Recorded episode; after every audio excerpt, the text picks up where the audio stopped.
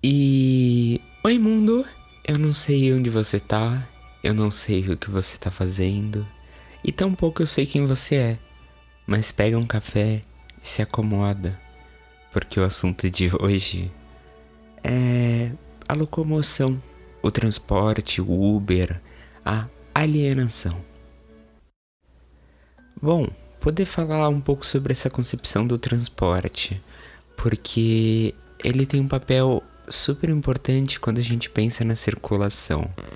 Na circulação aqui do sujeito dentro do espaço real, mas a circulação do sujeito dentro do espaço real, dentro do espaço da cidade, dentro do espaço que ele ocupa, é a circulação dele também em certa medida psíquica. Vamos voltar ao início da psicanálise, certo? A gente chega e a gente começa na clínica.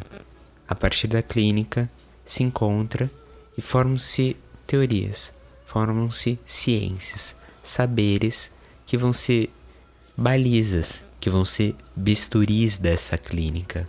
Isso é o Freud, isso é o Lacan, isso é a Klein, isso é o Forbes. Isso não muda, porque isso está dentro da, da estrutura. Então, poder pensar nessa locomoção também é poder pensar na circulação do sujeito psíquico, na circulação do sujeito enquanto esse que é permitido ou não estar e ocupar espaços. E como sempre a gente vai falar um pouco da política, né? Dessa, desse mal-estar. E a gente chega logo na concepção de que assim, existe um movimento, existe um recado, existe uma mensagem quando a passagem de ônibus vai subindo. Quando a passagem de ônibus vai se tornando cara, mais pessoas vão sendo excluídas do direito de circulação dentro da cidade. Mais pessoas vão sendo excluídas dentro do direito de circulação. E aí, eu tô pensando em São Paulo. E eu vou dar uma explicada para quem não é de São Paulo, tá? A gente teria tipo um anel central. E depois a gente tem os rios que cortam mais ou menos esse, esse anel. E a gente teria esse anel central como, em sua maioria, tendo regiões nobres. E depois a gente tem as pessoas que estão fora do anel central com regiões de baixa renda. Isso é bem uma explicação simplificada, mas ela pode ajudar bastante a gente a entender como essa circulação importa. Por quê? É dentro do anel central que se encontram os museus, que se encontram os espaços de cultura no sentido mais um, arcaico, no sentido mais estadual, no sentido mais de circulação. Um, e aí a gente pode pensar no Parque Ibirapuera, no Museu da Imagem do Som, no MASP, no Instituto Moreira Salles, no Parque Vila Lobos são todos polos de cultura que eles ficam dentro desse anel central. Ou seja, para alguém chegar ali, presume-se que ela vai ter que pegar um ônibus, vai ter que cruzar a cidade, certo? Se ela morar longe, ela vai ter que pegar, tipo, mais do que só um ônibus. Ela vai ter que pegar mais do que só um tipo de condução, muito provavelmente. Provável que seja um ônibus e um metrô. Ou provável que seja, tipo, um ônibus, um metrô e um trem. E por mais que tenha integração entre esses meios de transporte, a gente tem ali uma exclusão. Uma exclusão desse sujeito enquanto os espaços que ele pode circular. Porque o podcast ainda circula muito dentro de uma bolha de classe média, dentro de uma bolha que tem ali condições uh, financeiras. Mas pega a ideia de um salário mínimo, pega a ideia desse mínimo e coloca dentro o custo da condução. A condução que ela tá no lazer e não só no trabalho. Porque em tese, o dinheiro da condução pro trabalho é garantido, certo? Afinal, não é o objetivo do capital que você não vá trabalhar mas não do lazer. O do lazer é outra coisa. Do lazer você tira do seu. E quando a gente está falando de transportes que estão ficando caros, a gente está falando sobre isso. A gente está falando sobre cada vez mais deixarem as pessoas em seus espaços. E que quanto menos dinheiro elas tiverem, menos elas vão poder circular na cidade. Menos elas vão poder se apropriar desse espaço. Menos elas vão poder fazer ali um lugar delas. E agora talvez poder pensar nessa circulação psíquica, né? Uh, não é obrigatória a relação, mas é totalmente relacionado. Espero que isso possa ajudar um pouco. Mas é a ideia de que assim, a quanto mais estímulos você for exposto, mais o seu desenvolvimento avançaria. Seria mais ou menos isso a simplificação do desenvolvimento humano, certo? E aí, partindo ainda disso, a gente pode chegar na ideia de que esse sujeito que está ilhado, e olha a metáfora que linda, ele se encontra numa ilha, uma ilha que é o próprio bairro, que é a própria região. Ele não pode ter contato com outras formas de organização, com outras formas de discurso.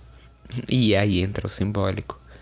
Porque é nessa circulação de discurso, é nessa circulação simbólica que o sujeito se desenvolve é quando ele pode ouvir discursos de vários pontos, de vários modos, sobre várias coisas, sobre várias pessoas, de várias fontes. Então, talvez aí pegar a ideia da como as democracias morrem. Gente, qual é a primeira coisa que se faz? Se ataca os meios de comunicação.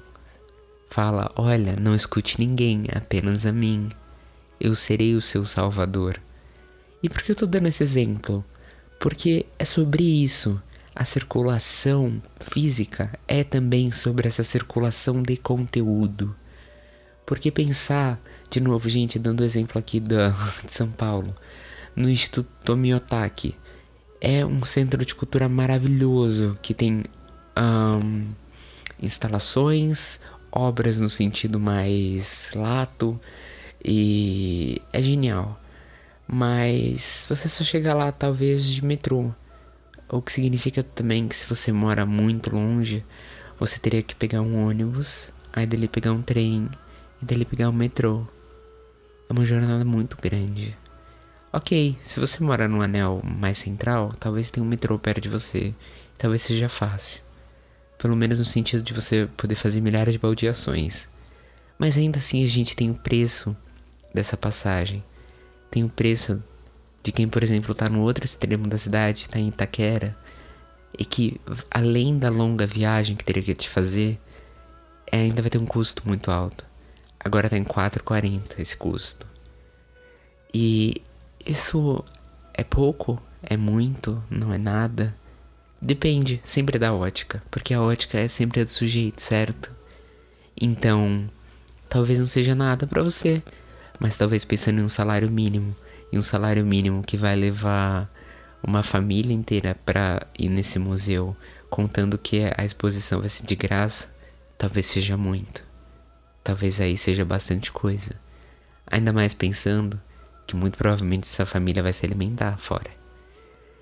E eu tô fazendo um manifesto sobre quebrar o ônibus e queimar catracas? Não, não acho que ainda não chegamos aí.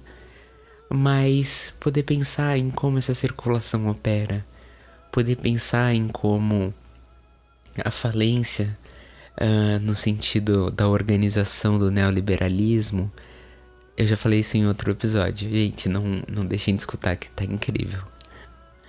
E ela gerou mais Ubers, né? A questão da uberização como pegar um Uber de verdade acabou se tornando algo válido para algumas pessoas.